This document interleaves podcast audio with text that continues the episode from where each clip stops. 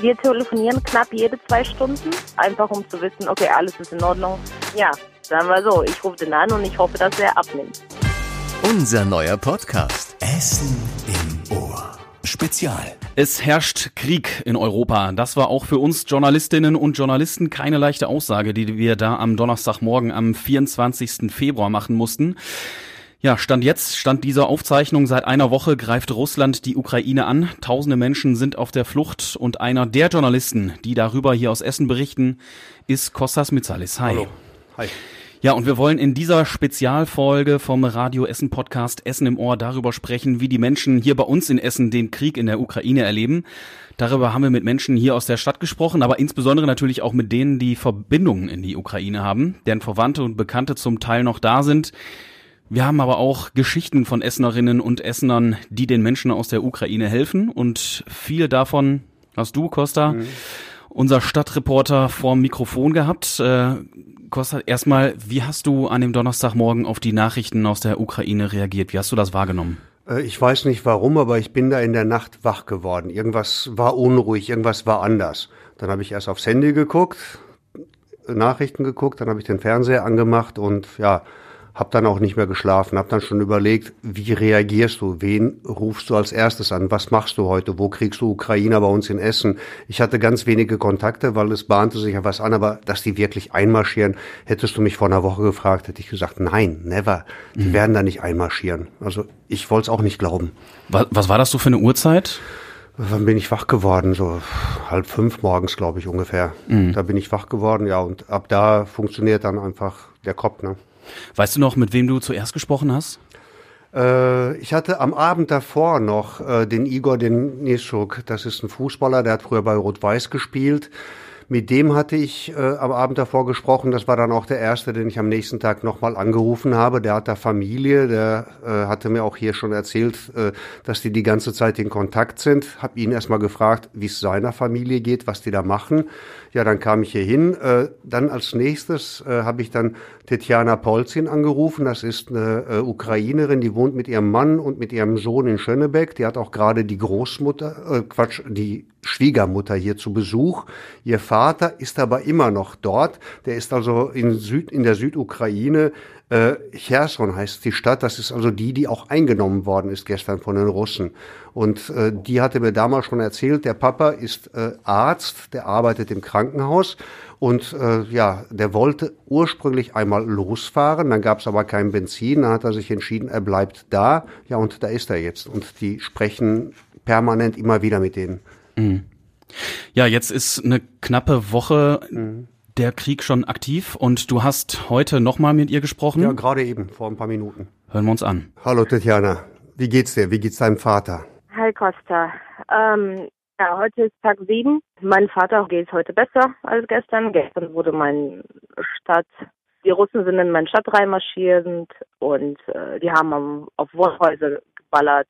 Die haben auf ein großen Wohnhaus äh, geschossen mit Raketen. Meine, meine Schule befindet sich da, genau neben meiner Schule. Das heißt, das ist dieses große Gebäude, was ich heute in den Fernsehbildern gesehen habe. Ja, ja. Da hinten ist zwei Schulen und einer davon ist meine. Waren Kinder in den Schulen? Waren Menschen im Gebäude? Weißt du das schon? Ich denke nicht. Also Menschen im Gebäude natürlich. Das ist Wohnhaus.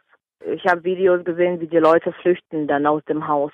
Äh, dein Vater ist ja da. Der ist ja in seinem Haus äh, mit elf Menschen, mit vier Katzen, Papagei, Kaninchen. Äh, wann hast du zuletzt mit ihm gesprochen? Ich habe mit ihm vor halbe Stunde gesprochen. Die sind jetzt wieder oben im Haus, weil heute gibt es keine Schüsse. Aber natürlich, man hat Angst. Die gehen gar nicht mehr raus aus dem Haus. Wie versorgen die sich? Wo kriegen die Lebensmittel her oder haben die genug Konserven? Wir haben viele Tiefkühlfachtruhen und wir hatten viel Fleisch und so. Ähm, die waren vor ein paar Tagen einkaufen. Die haben ein bisschen Brot geholt, aber im, im Geschäften ist es sowieso schon knapp als Lebensmittel. Das heißt aber Strom, Internetverbindung, das funktioniert alles noch, die Kühltruhen laufen und ihr ja. könnt mit deinem Vater telefonieren. Du bist ja hier mit deinem Mann, mit deinem Sohn und deine Mama ist zu Besuch gekommen, die habt ihr nicht mehr weggelassen, nicht mehr zurück in die Ukraine. Äh, ja. Was ist das für ein Gefühl? Also wie oft am Tag ruft man an? Wir telefonieren knapp jede zwei Stunden und dazwischen kommen Nachrichten miteinander, einfach um zu wissen, okay, alles ist in Ordnung.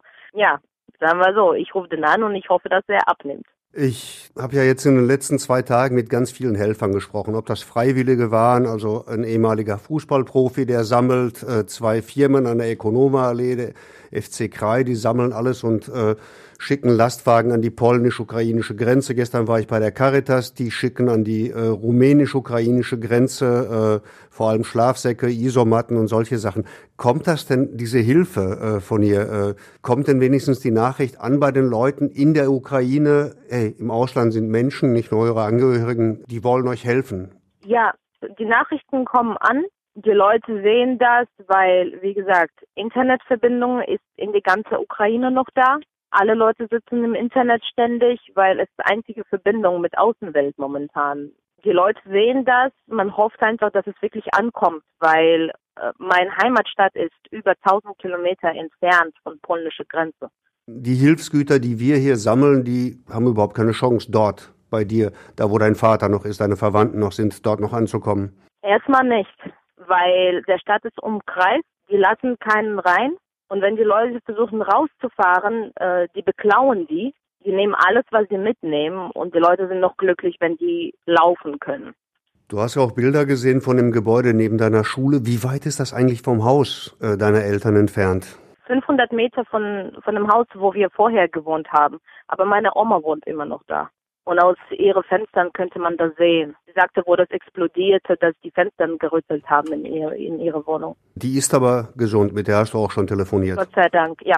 Vielen, vielen Dank. Ja, ich kann dir nur alles, alles Gute wünschen und grüß deine Verwandtschaft in der Ukraine von uns. Dankeschön, mache ich auf jeden Fall. Ich kann nur sagen, krass, solche ja. Gespräche zu führen. Heftig.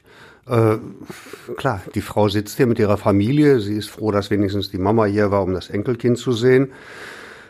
Ja, und ihr Vater sitzt da eben mit elf anderen Erwachsenen mit den Haustieren. Mal sind die im Keller, mal sind die im Wohnzimmer. Das ist schon heftig. Äh, aber ich habe ja auch zum Beispiel mit Russen, mit Weißrussen, äh, mit anderen Ukrainern gesprochen. Also ich habe keinen, keinen einzigen bis jetzt gesprochen, der irgendwie auch nur ein Hauch Verständnis für Putins Angriff äh, aufbringt.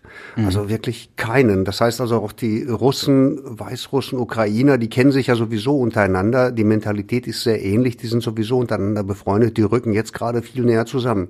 Oder ich kenne die falschen Russen. Ne? Also du meinst hier in Deutschland, dass die hier in Deutschland Ja, hier in Deutschland. Ja, ja. Mhm. Äh, aber auch da. Also ich glaube nicht, dass diese beiden Völker aufeinander losgehen würden, wenn da nicht Putin und ein paar andere äh, ja, Machtgierige die Leute aufeinander hetzen würden. Zumindest hier merke ich einfach, äh, die kennen sich untereinander, die waren befreundet und rücken jetzt noch enger zusammen. Mhm.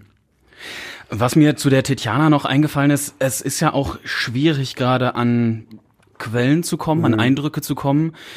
Und da ist es ja schon ja Gold wert, dass wir solche Menschen haben, die in Kontakt sind noch zur Ukraine, mhm. zu den ja. Menschen da.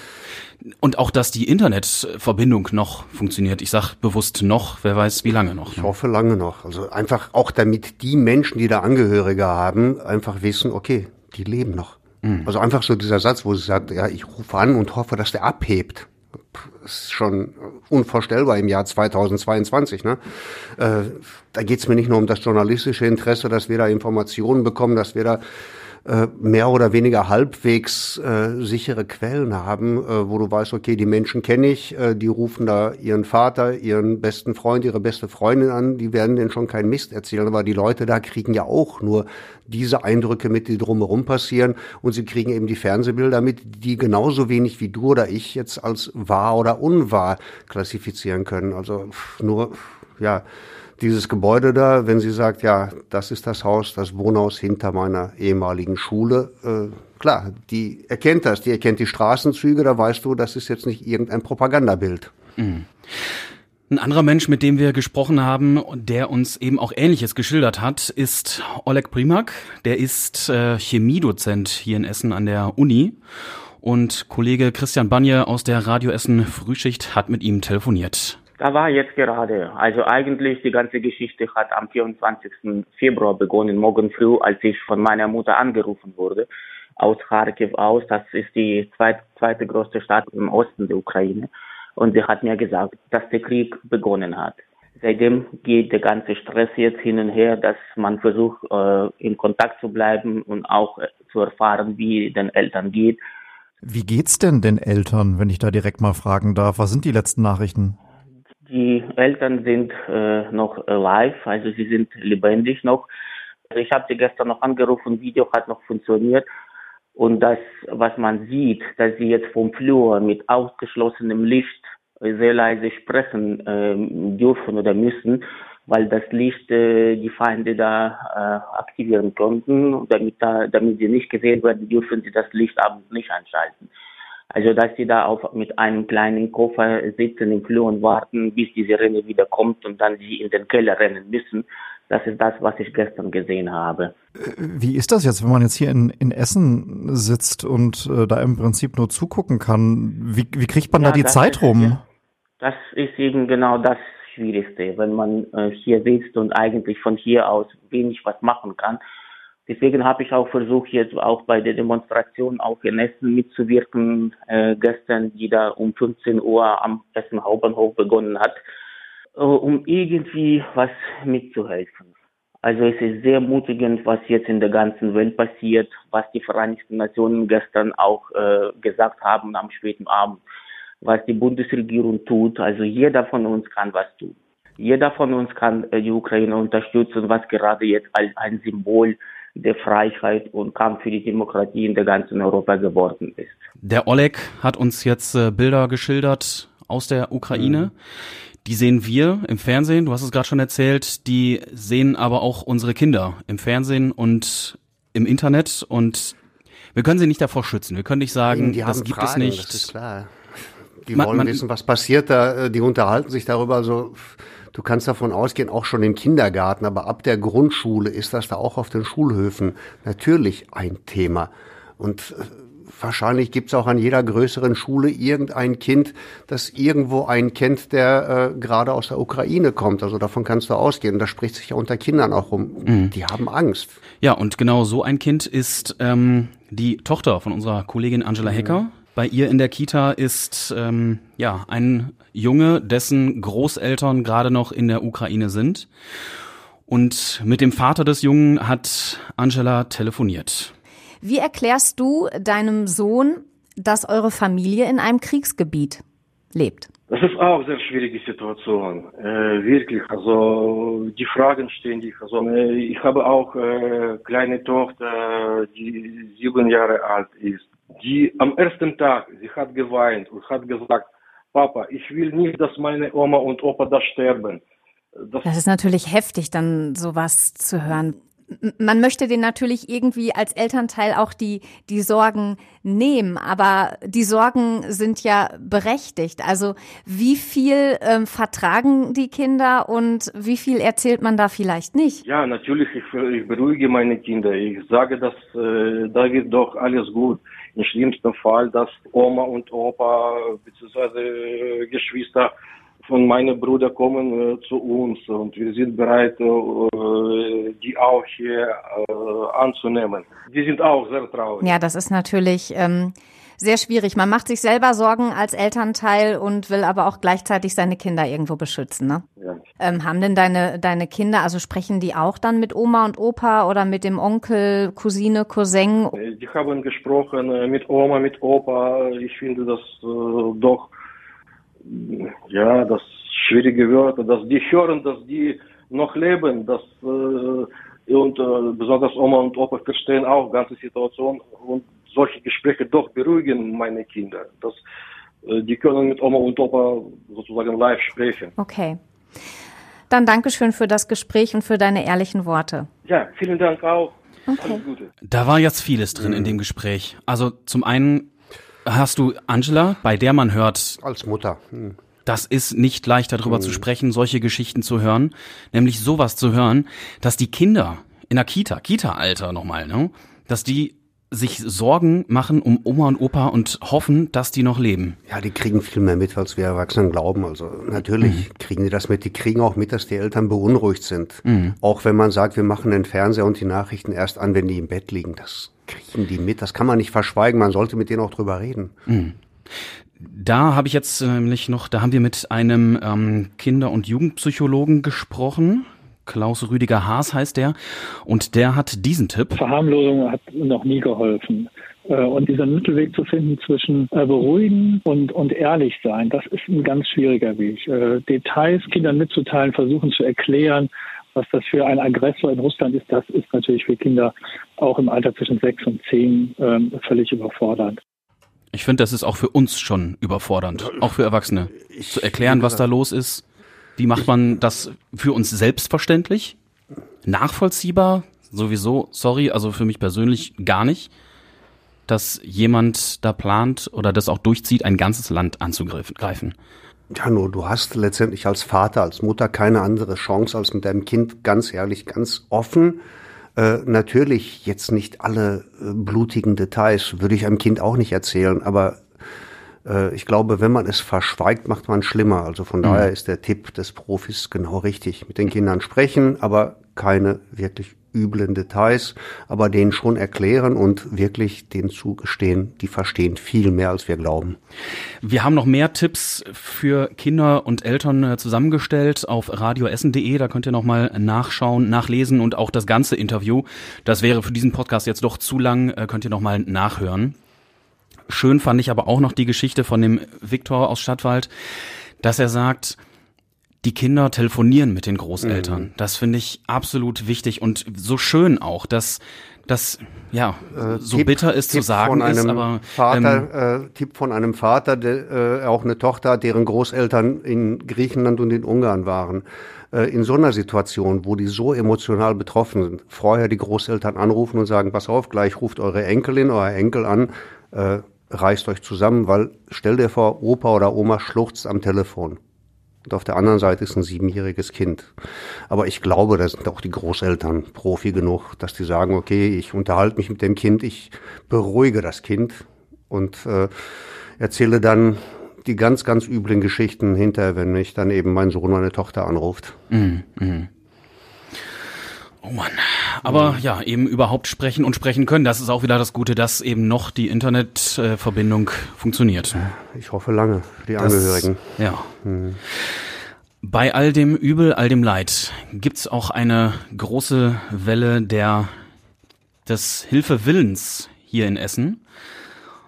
Unter anderem helfen wollen auch diese Menschen. Äh, meine Eltern sind da in der Ukraine jetzt und ich kann mir bis jetzt das nicht glauben, dass es ist passiert. Also auf meinem Land gerade jetzt die Bombe fallen. Ich war zwölf Jahre alt, als die Bomben äh, auf Bagdad fielen. Das hat mich sehr geprägt und bin einfach nur hier, meine tiefe Betroffenheit angesichts äh, des Krieges zum Ausdruck zu bringen. Wir haben Familie in der Ukraine. Wir sind sehr, sehr besorgt. Sie sind in Lebensgefahr. Das waren jetzt Menschen mhm. auf einer der Friedensdemos hier in Essen. Die, was haben sie gemacht? Ja, es, wenn du dir jetzt dann in Social Media die Kommentare durchguckst, da steht dann ja, aber diese Demo, was was interessiert den Putin das? Wenn hier in Menschen äh, in Essen auf dem Willy Brandt Platz sich Menschen äh, zusammen sammeln, wenn äh, Kölner, Kölner Karneval zur Friedensdemo wird, äh, wenn Friedensgottesdienste gefeiert wird. Was interessiert den Putin das? Das ist die eine Sache. Nee, mag sein, dass es den Putin nicht interessiert, aber das beeinflusst auch die Gesellschaft in Russland. Ganz genau. Das heißt, die haben dort auch Internet und die sind ja nicht alle blöd, die gucken ja nicht nur Staatsfernsehen. Äh, die schicken sich die Nachrichten hin und her und äh, ich denke mir mal, das bringt sehr viel. Einmal bringt es den Menschen in der Ukraine was, dass die wissen, ey, ihr seid nicht alleine, aber es bringt auch sehr, sehr viel, dass die Russen auch feststellen, hey, warte, stopp, unsere Armee greift gerade die Nachbarn an. Äh, das macht auch die Runde. Gerade in Zeiten äh, sozialer Medien macht das auch in Russland die Runde. Mhm. Also das bringt was, auf jeden Fall. Und ich finde auch ganz stark diesen, dieses Wir-Gefühl, was sich dadurch ergibt dass sich dadurch aber auch eine, eine, also eine Welle der Solidarität mhm. durch die ganze Gesellschaft zieht, also auch durch die deutsche, dass Unternehmen sich solidarisieren, Fußballvereine, Sportinitiativen und ähnliche, die nehmen wir Beispiel Schalke, die, ja, die sich von ihrem äh, Sponsor Hauptsponsor trennen. Endlich. Ja, ja. Endlich. Ich meine, egal wie es denn finanziell geht, äh, da hat ja auch der Rest der Liga gesagt, okay, wir helfen euch sogar der BVB als allererster, ne? Also der Erzrivale mhm. sagt, äh, natürlich müssen wir jetzt helfen. Äh, ja, das ist selbstverständlich, dass man eben solche Schritte, solche konsequenten Schritte dann auch vornimmt. Äh, oder ah, ich finde so selbstverständlich ist das, glaube ich, nicht Das sind ja riesen Geldsummen, die da fließen. Ja, aber wie lange kann der Fußball noch sagen, ja, das ist Sport und äh, in Politik mischen wir uns nicht ein. Da machen die Spieler nicht mit, das ist ja gesehen. Äh, das heißt, da haben auch die Funktionäre keine Chance mehr. Wenn die Öffentlichkeit sagt, ey, hier geht's um Menschen, wenn die eigenen Spieler das sagen, was soll dann so ein Verband machen? Die knicken dann irgendwann mal ein und driften Richtung Menschlichkeit ab. Das ist jetzt passiert. Natürlich sehr schnell, viel schneller als ich gedacht habe. Ich dachte so, ja, die Fußballer, die Funktionäre, die werden noch möglichst lange versuchen, das irgendwie noch ja, dass der Rubel weiterrollt, ne? Äh, das Ganze irgendwie noch äh, laufen zu lassen, aber da konnten die jetzt auch nicht mehr. Gut so, mhm. ist meine Meinung. Wo wir schon beim Fußball sind, kommen wir auch zum Fußball hier nach Essen der Ex-RWE-Spieler, jetzt musst du mir beim Namen aussprechen helfen. Igor Desinjuk. Ich glaube, ich habe es richtig ausgesprochen, Igor. Der, Wenn nicht, verzeih mir. War der, toller der, Libero übrigens, ne? Der Nysiok habe ich hier stehen. Igor, ehemaliger RWE-Spieler, mhm. der sagt, ich zeige mich nicht nur solidarisch, ich helfe auch aktiv. Du kommst aus der Ukraine, du hast da Familie, ne? Wie geht's denen? Ja, ich kann über mich erklären, ich so viel Kopfschmerzen habe ich noch lange nicht gehabt, weil das immer so zu viel Gedanken macht, Sorgen. Genauso noch schlimmer dort, ne, wo die jeden Tag nur am äh, Nachrichten gucken und äh, wissen auch selbst nicht, wie weitergeht. Aber äh, ich hoffe, dass da nichts äh, Schlimmes wird, aber das, äh, für die ist das wirklich sehr, sehr unangenehm und dass auch für die äh, mit dem Stress immer leben, ist es auch nicht so gut wenn du mit denen telefonierst, was erzählen die dir? Ja, erzählen, die sind äh, Ungewissenheit. Ne? Die wissen nicht, was sie nächsten Tag machen müssen. Ob das äh, äh, zu Hause bleiben oder ich habe auch die gesagt, äh, komm, komm kurz zu uns, dass wir auch äh, die Zeit auch bei uns verbringen können. Aber die können auch nicht so seine Häuser da verlassen und äh, keiner weiß, was da passiert. Ne? Und dann Sorgen ohne Ende, Sorgen ohne Ende. Oder oder gesundheitlich oder so mit dem äh, Angriff von äh, Russland oder hier so wirtschaftlich, was da weitergeht, weil das auch, wenn man mit Krieg äh, wird, auch so nicht so einfach für alle. Habt ihr eine Chance, hier in Essen irgendwas für eure Leute da zu tun, für eure Familie, für Freunde? Ja, in Deutschland ist das schon viel ruhiger als dort jetzt bei uns. Ne? Anders, was kann ich mal ich bin auch ein ganz normales Mensch und kann ich nicht äh, zu Putin gehen und sagen, ja, lass uns bitte. Ne? Und äh, wie gesagt, ich kann nur auf meine Familie kümmern und die ein bisschen unterstützen. Der äh, Rest äh, muss die Politiker machen. Du hörst es, das Interview haben wir an dem Abend, bevor dann eben der Einmarsch kam, mit ihm geführt. Äh, und er hat schon geahnt, dass es wirklich irgendwann losgeht. Äh, er wusste nicht, dass es ein paar Stunden später losgeht, nachdem wir miteinander gesprochen haben. Und der hat dann sofort angefangen, Hilfsgüter zu organisieren. Also zusammen mit zwei Firmen aus Berge-Borbeck an der Ekonova-Allee, zusammen mit dem FC Krei, sammeln die ja seit Montag Lebensmittel, äh, Babynahrung, alles, was sie kriegen können, Duschzeug und fahren es dann an die polnisch-ukrainische Grenze. Und äh, die Hilfsbereitschaft, die war so enorm, dass die gestern schon gesagt haben, stopp, wir müssen erstmal das, was da ist, wegbringen. Wir haben keine Lagerkapazitäten mehr. Wir haben heute Morgen nochmal äh, mit Igor telefoniert. Also der fährt Freitag los mit äh, zwei Lastwagen an die polnisch-ukrainische Grenze, kommt dann zurück und ja, dann machen die wahrscheinlich weiter, ne? weil das wird ja nicht aufhören nächste Woche da. Das auch was hier bei uns bei Radio Essen mhm. ankommt, an Anrufen, an E-Mails, an Spendenbereitschaft, das ist, das ist total beeindruckend. Ja, äh, nur ganz, ganz pragmatisch, wenn ihr helfen wollt, äh, 100 Euro oder 50 Euro gespendet bringen meist viel mehr als eine ganze Kombiladung voller Zeug, das ihr irgendwo rausgesucht habt. Weil das muss hier sortiert werden, das muss äh, beschriftet werden nach Größe, was ist da drin. Also wenn ihr ganz schnell helfen wollt, spendet dann irgendeine der großen Organisationen oder eben auch so Sachen wie die Caritas, bei denen ich gestern war. Die sagen ganz gezielt, wir brauchen Schlafsäcke, Isomatten, äh, Bett, äh, also äh, Bettdecken und Kopfkissen. Mehr nicht, weil das kriegen sie dort nicht. Äh, Lebensmittel. Winterkleidung haben entweder die Partnerorganisation der Caritas ohnehin schon im Lager, das haben die schon verteilt. Lebensmittel kaufen die dann in Rumänien ein, das geht schneller, das ist günstiger als ein LKW hier äh, 1500 Kilometer durch Europa fahren zu lassen, um Lebensmittel von Essen an die Grenze da zu fahren. Also so sehr mich das beeindruckt hat, diese freiwilligen Helfer, diese beiden Firmen, der FC Krei, ja, nur wenn ich jetzt als Essener sage, ja, ich will ganz schnell helfen, Kohle spenden. Hm, hm. Geht schneller, bringt mehr. Auch für die Transporter, die dann die Waren in die Ukraine oder zur Ukraine bringen. Ne? Ja, ja klar. Also ich meine, die haben jetzt das Problem, äh, die hatten gedacht, ja, wir kriegen da irgendwie äh, jeder so einen siebeneinhalb Tonner voll und fahren dann los. Nee, die müssen jetzt gucken, dass sie irgendwoher äh, LKW organisieren. Wenn sie die mieten müssen, so ein siebeneinhalb Tonner, der braucht ja zwei Tage hin, zwei zurück, äh, ja, 1000 Euro. Peng, ne? Plus Sprit. Äh, ja, plus Sprit. Hm. Äh, mit diesen 1000 Euro äh, kannst du da viel mehr einkaufen. So viel können die gar nicht dahin transportieren mit zum LKW. Deswegen, so banal es klingt, Kohle spenden. Komm, wir hören noch mal, kurz, was die Leute schon gespendet haben. Mhm. Äh, Babysachen äh, und für die Mama was dazu. Duschzeug, Schnuller, Zahnbürste. Anziehsachen und einiges, äh, ich glaube auch Lebensmittel haben wir auch. Wir haben in der Nachbarschaft gesammelt. Babysachen, Babycremes, Shampoos, Zahnpastas, alles Mögliche. Sachen, Decken, Bettwäsche. Äh, das waren ja Leute, die ich getroffen habe beim FC Krei und die sind auf dem Weg dahin vorher noch irgendwo in den Drogeriemarkt gefahren und haben da erstmal kistenweise äh, Hygieneartikel eingekauft, ne, weil sie das eben nicht zu Hause hatten. Also und ich habe da auch mal geguckt, was die spenden. Das waren schon hochwertige Sachen, aber trotzdem Geld bringt mehr. Okay. Über diese Spendenaktion vom FC Krei hat Kollege Tobi Bitter mit Jörg Islacker auch noch telefoniert. Das ist der Präsident des FC Krei und der hat auch noch eine, ja, einen Malerbetrieb äh, und hat dann eben sowohl in seinem Betrieb gesammelt als auch äh, ja, in der Umkleidekabine des FC Krei. Und darüber soll er jetzt mal erzählen. Ich denke, wir haben jetzt die zweite Lagerhalle voll. Wir haben, ja, ich sag mal, alles schon vorkonfektioniert für Babynahrung, Babyutensilien bis hin zu, ja, leichten Medikamenten, Reinigungsmaterialien, dass man sich halt auch mal ja, mobil waschen kann.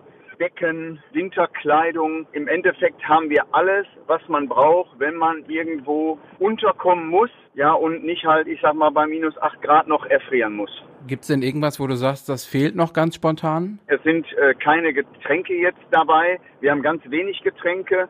Uns haben ganz viele Spender gerade noch Umzugskartons, weil die Firma HTL hat dem FC Krei gerade einen 40-Tonner zur Verfügung gestellt, der sogar kostenlos die gepackten Materialien ja, zur Auffangstation nach Polen transportiert. Das Bethanien-Krankenhaus in Mörs hat gerade 10.000 Euro an Kindermaterialien, sprich Medikamente und Utensilien zur Verfügung gestellt. Wann soll es denn losgehen? Ich denke, dass wir irgendwo zum, zum Freitag auch losfahren werden weil wir werden alles ordentlich vernünftig packen. Wir werden auch alles schon bei mir im Betrieb, ist Nadine am Vorsortieren, dass die, die Materialien, dass wirklich Hygieneartikel bei Hygieneartikeln, Pampers bei Pampers und nicht die Pampers irgendwo in der Kleidung mit rum sind, dass man auch schnell vor Ort effektiv helfen kann. Du sagtest wenig Getränke. Macht es denn Sinn, dass jetzt noch freiwillige Essenerinnen und Essener euch da Wasser und ähnliches vorbeibringen? Auf jeden Fall. Also ich sag mal, egal was, wir haben ja auch Suppen, wir haben ja Nahrungsmittel, die man schnell erwärmen kann. Aber wenn man ja noch nicht mal irgendwo stilles Wasser auch oder so hat, ja, wir haben selbst Gaskocher, die Leute haben Gaskocher gebracht. Also die haben eigentlich ganz clever, man muss wirklich sagen, überwältigende Hilfsbereitschaft unserer Mitmenschen. Das ist echt unfassbar. Wirklich mitgedacht, clever mitgedacht, was wird jetzt gerade gebraucht, ne? Hast du damit gerechnet, dass da so viel kommt? Nein, überhaupt nicht. Ich bin wirklich froh, dass wir durch Netzwerk, Hilfsbereitschaft, dass wir hier miteinander gut auskommen, dass man sagt, pass auf, jetzt braucht der Hilfe, jetzt helfen wir ihm. Und natürlich Andreas Pellenz fragte mich von Firma Rohn, Jörg, kannst du mir helfen, kannst du was organisieren? Dass wir aber, ich sag mal, so eine Bereitschaft im Verein finden, dass man uns da so unter die Arme greift, nein, hätte ich nicht mitgerechnet, nein. Ja, da kann ich vom Prinzip her eigentlich abschließend von meiner Seite aus sagen, vielen lieben Dank, dass ihr euch darum kümmert. Dankeschön. Ja, dem Dank möchte ich mich auch anschließen. So, und da merkst du nochmal, wie schnell sich das Ganze entwickelt. Heute ist Mittwoch, als wir diese Folge aufzeichnen. Das Interview war gestern, also Dienstag. Mhm. Und da hat der Jörg noch gesagt, ja, wir sortieren gerade. Und kurze Zeit später hat er schon gesagt, nee, wir ja, sind schon unterwegs. war das Lager voll. Das ja. war aber klar. Also ich habe es ja gesehen, als ich äh, am Montag ankam beim FC Krai. Ne? Da hat dann so, ja, der äh, marokkanische Platzwart, der afrikanische Jugendtrainer, die haben da schön noch gestapelt und sortiert. Und da habe ich gesagt, Jungs, äh, die Umkleidekabine plus der Abstellraum, das reicht nicht ach ja, dann schaffen wir noch ein bisschen Platz, dann rücken wir das Ganze hin und her. Dachte, nee, das reicht nicht. Ja, und die riefen dann ja auch äh, einen Tag später an, sagten, oh, voll. Mhm. Alles voll, das ist klar. Äh, sobald solche Notsituationen sind, äh, funktionieren die Menschen. Die wollen helfen. Äh, das ist auch wichtig, auch dass die dieses Gefühl haben, ja, ich habe was dafür getan. Ich habe da eine Ladung Sachen hingebracht. Äh, ich habe den Menschen geholfen. Die unterhalten sich auch noch äh, untereinander. Das ist ganz, ganz wichtig. So, die kommen ja nicht hin, laden die Sachen ab und äh, fahren weiter. Die bleiben da noch stehen, sprechen noch mit den Leuten im Auto davor oder dahinter, sprechen mit denen, die die Sachen annehmen, fragen, was braucht ihr noch, damit ihr da noch nach nochmal losfahren können. Das habe ich auch ganz oft erlebt. Ne? Dann kamen die hin und dann äh, hieß es ja, äh, äh, zu wenig Shampoo. Moment, ich fahre zum nächsten Drogeriemarkt, ich komme gleich wieder. Also das ist enorm. Diese Wahnsinnshilfsbereitschaft und dieses Tempo. Klasse. Das ist, das, also das finde ich total beeindruckend zum einen. Und ich glaube, ich glaube dir auch gerne, also wie wenn ich dir das jetzt so bei dir höre, dass es für einen selbst auch ein schönes Gefühl ist, wenn ich jetzt hingehe und eben Schlafsäcke vorbeibringe, mich mit anderen mhm. Menschen austausche. Es ist gerade eine unfassbar schwierige Zeit, in der ich persönlich jetzt mir einfach nicht vorstellen kann, was für Zustände in der Ukraine gerade herrschen. Darüber aber einfach mal sich mit anderen Menschen auszutauschen, zu sagen, wie beschissen es gerade ist ja. und wie machtlos man sich selbst auch fühlt. Ähm, ist es dann ein leichtes und selbst oder gegenseitig auf die Schulter klopfen? Ja, aber das tut einfach gut und das sollte, glaube ich, auch ein bisschen mal sein. Ja, du merkst, die Leute rücken näher zusammen, auch wir als Berichterstatter. Also so journalistische Distanz, äh, ja, alles schön und gut. Nur äh, wenn ich mit Leuten spreche, die da Angehörige haben, die äh, alles beiseite schieben, Job, Familie, um zu helfen, um dahin zu fahren, äh, natürlich haben die bei mir erstmal 10.000 Pluspunkte. Hm, hm.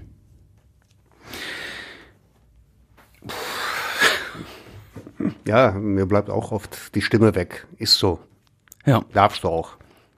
Und damit würde ich sagen, kommen wir jetzt zum Ende dieser Spezialfolge vom Essen im Ohr. Alle Interviews und Gespräche, die ihr jetzt in dieser Folge gehört habt, könnt ihr auch nochmal nachhören auf radioessen.de. Die Links findet ihr dann auch in den Show Notes.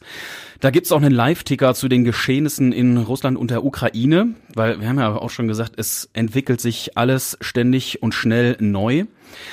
Auf der Radio Hessen Homepage findet ihr auch noch Infos dazu, wie ihr den Menschen helfen und spenden könnt. Und da findet ihr natürlich auch die anderen Radio Essen Podcasts, den Tag in fünf Minuten zum Beispiel. Darin gibt's jeden Tag die wichtigsten Nachrichten des Tages oder den Redebedarf, den lockeren, naja, beziehungsweise im Moment auch ernsten nee, der Wochen. ist zurzeit auch nicht locker. Genau, ja, aber es, es ist mal ein mhm. etwas anderes. Ne? Ja, der Wochenrückblick mit Joshua Windelschmidt und Kolleginnen und Kollegen aus der Radio Essen Frühschicht.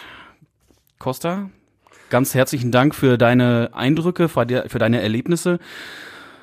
Für Danke, diese Spezialfolge. Dass ich alles erzählen durfte, ne? So komprimiert. Ist für mich auch ein Novum, weil ich erzähle jede Geschichte einzeln immer nur. Tut dir das mhm. auch gut? Ja, ja. Das freut mich. Trotzdem äh, wünsche ich mir, dass wir uns äh, das nächste Mal bei einer anderen Spezialfolge und nicht wie nach dieser oder zu mhm. dieser und der nach dem Brand in der Grünmitte treffen. Wünsche ich mir auch, aber ich glaube nicht. Liebe Freundinnen und Freunde, danke fürs Zuhören. Macht's gut. Tschüss. Ciao. Noch mehr spannende Geschichten, Infos und kritische Nachfragen bekommt ihr in allen Folgen. Essen im Ohr. Der Podcast mit Persönlichkeiten aus der Stadt. Auf radioessen.de oder überall da, wo es Podcasts gibt.